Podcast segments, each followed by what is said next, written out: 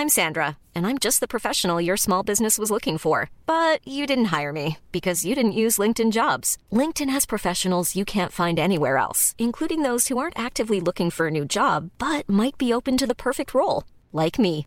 In a given month, over 70% of LinkedIn users don't visit other leading job sites. So if you're not looking on LinkedIn, you'll miss out on great candidates like Sandra. Start hiring professionals like a professional. Post your free job on linkedin.com/people today. Heraldo Podcast, un lugar para tus oídos. Hoy, en primera plana, ¿quiénes son los favoritos para ser el candidato presidencial de Morena? Te lo contamos. Esto es Primera Plana de El Heraldo de México.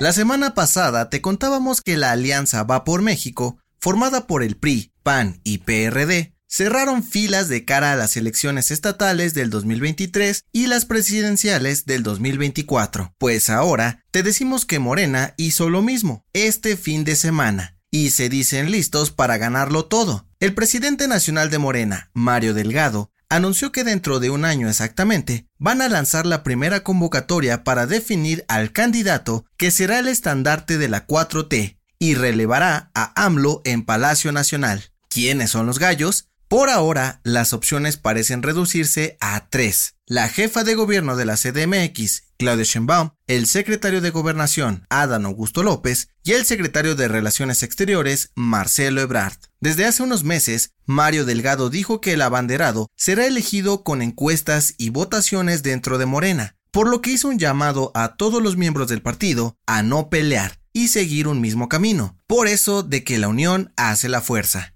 Las corcholatas, como le llaman a los posibles candidatos, dijeron estar contentos por representar a su partido y están listos para ganar cualquier batalla contra la oposición. ¿Quién crees que llegue a las elecciones? Gracias por escucharnos. Si te gusta Primera Plana y quieres seguir bien informado, síguenos en Spotify para no perderte de las noticias más importantes. Hace poco más de un año, la Administración Federal de Aviación de Estados Unidos dio un golpe durísimo de autoridad y anunció que México perdió la categoría 1 en seguridad aérea. Pero parece que no todo son malas noticias, pues podrían recuperarla tan pronto como en octubre próximo. Sí, de acuerdo con la Agencia Federal de Aviación Civil, las autoridades estadounidenses están revisando minuciosamente cada detalle de seguridad del sector aéreo del país, y aunque al parecer todo va viento en popa, estos meses serán cruciales para conseguir el objetivo. El director general de la agencia dijo a El Heraldo de México que hace unas semanas los especialistas del país vecino notaron 28 irregularidades como falta de capacitación del personal, limitaciones en recursos económicos y humanos, entre otros, por lo que esperan tenerlas todas resueltas para las siguientes auditorías. En caso de que regresen a la categoría 1 en seguridad aérea, las empresas mexicanas podrán aumentar sus vuelos desde y hacia Estados Unidos y así hacerle frente a la crisis económica que enfrentan desde hace un año. ¿Lo lograrán?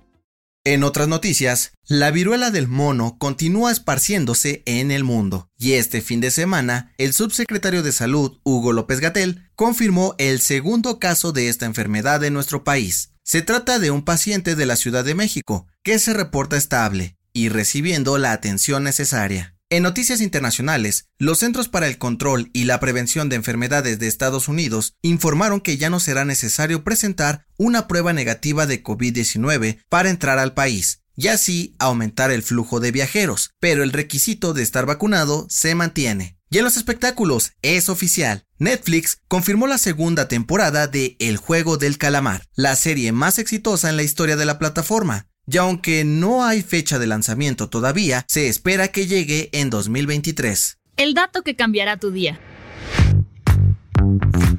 ¿Vamos por una chela? Esta es una frase que a más de uno le encanta oír, pero ¿sabes por qué en México le decimos así a la cerveza?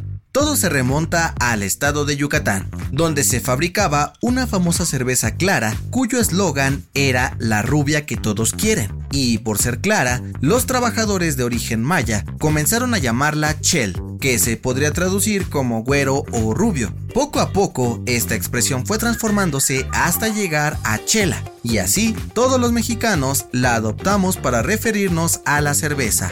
Yo soy José Mata y nos escuchamos en la próxima. Esto fue Primera Plana, un podcast del Heraldo de México. Encuentra nuestra Primera Plana en el periódico impreso, página web y ahora en podcast. Síguenos en Instagram y TikTok como El Heraldo Podcast y en Facebook, Twitter y YouTube como El Heraldo de México. Hasta mañana.